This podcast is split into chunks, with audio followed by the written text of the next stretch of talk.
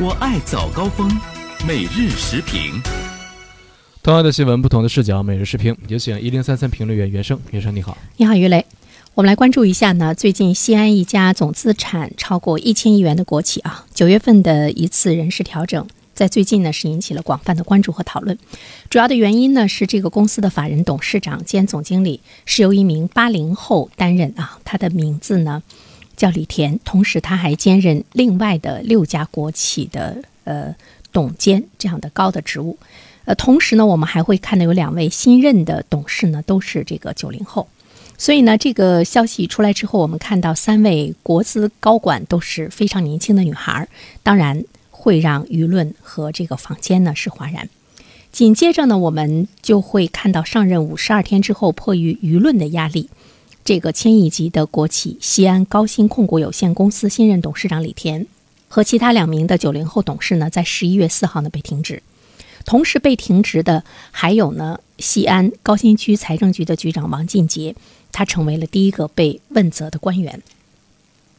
被停职之后，其实老百姓更加关注到的是这个王进杰，他究竟因为什么被停职？其实我们想到的第一个问题是，他一个小小的高新区的财政局局长，是不是有这么大的关于一个千亿级国企的呃人员的这样一个任命的权利？有没有这样一个胆量？其实呢，我们知道背后可能会有这个更多的原因。呃，另外一方面呢，我们对西安高新控股公司呢也是比较感兴趣哈。它是零三年十月十七号来成立，股东呢是百分之七十的西安高新技术产业开发区呃管理委员会持股。它的主营业务呢，我们来研究一下工业地产、物业管理收入、污水处理、基础设施建设。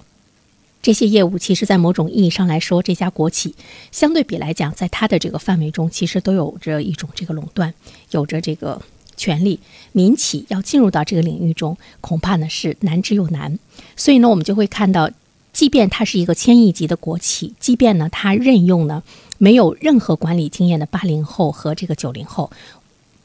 正如官方之前的表述一样，运营是这个正常的。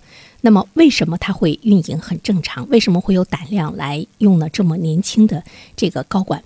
呃，其实我们刚才说到呢，这个被撤职的官员他是违反了相关的这个规定，因为公务员法里面有说到，事业单位的员工不得在企业兼职。那么，这个千亿元的国企之前的董事长呢，是西安高新区的财政局的局长，他一直是兼职的。后来呢，我们看到可能是为了怕出事儿，那么他不兼职了，那怎么办呢？就用了这么多的八零后、九零后一群这个女孩子，这些人可能他是傀儡，背后呢更多的还是这个官员在那管理呢，呃这些公司。所以说我们会有一些疑问，第一个呢就是如此庞大的国企用人为何如此轻率？我们可能单单只是看到了八零后、九零后的这样一个任命啊，因为他没有任何的管理经验，也没有任何的卓越的这样的一个成绩，被这个网络呢称为“嫩总”。嫩呢就是鲜嫩的嫩，嫩总没有任何的过人之处。嗯，我们再放眼望去哈，我觉得除了西安高新区的这样一种现象之外呢，其实我们看一下周围很多国企的这个的任命。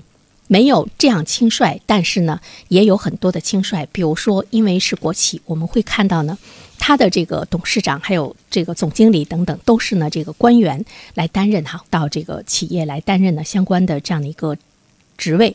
但是我们注意到，他们毫无管理经验，更不懂得相关的业务，所以呢，就是瞎折腾一番之后呢就走了。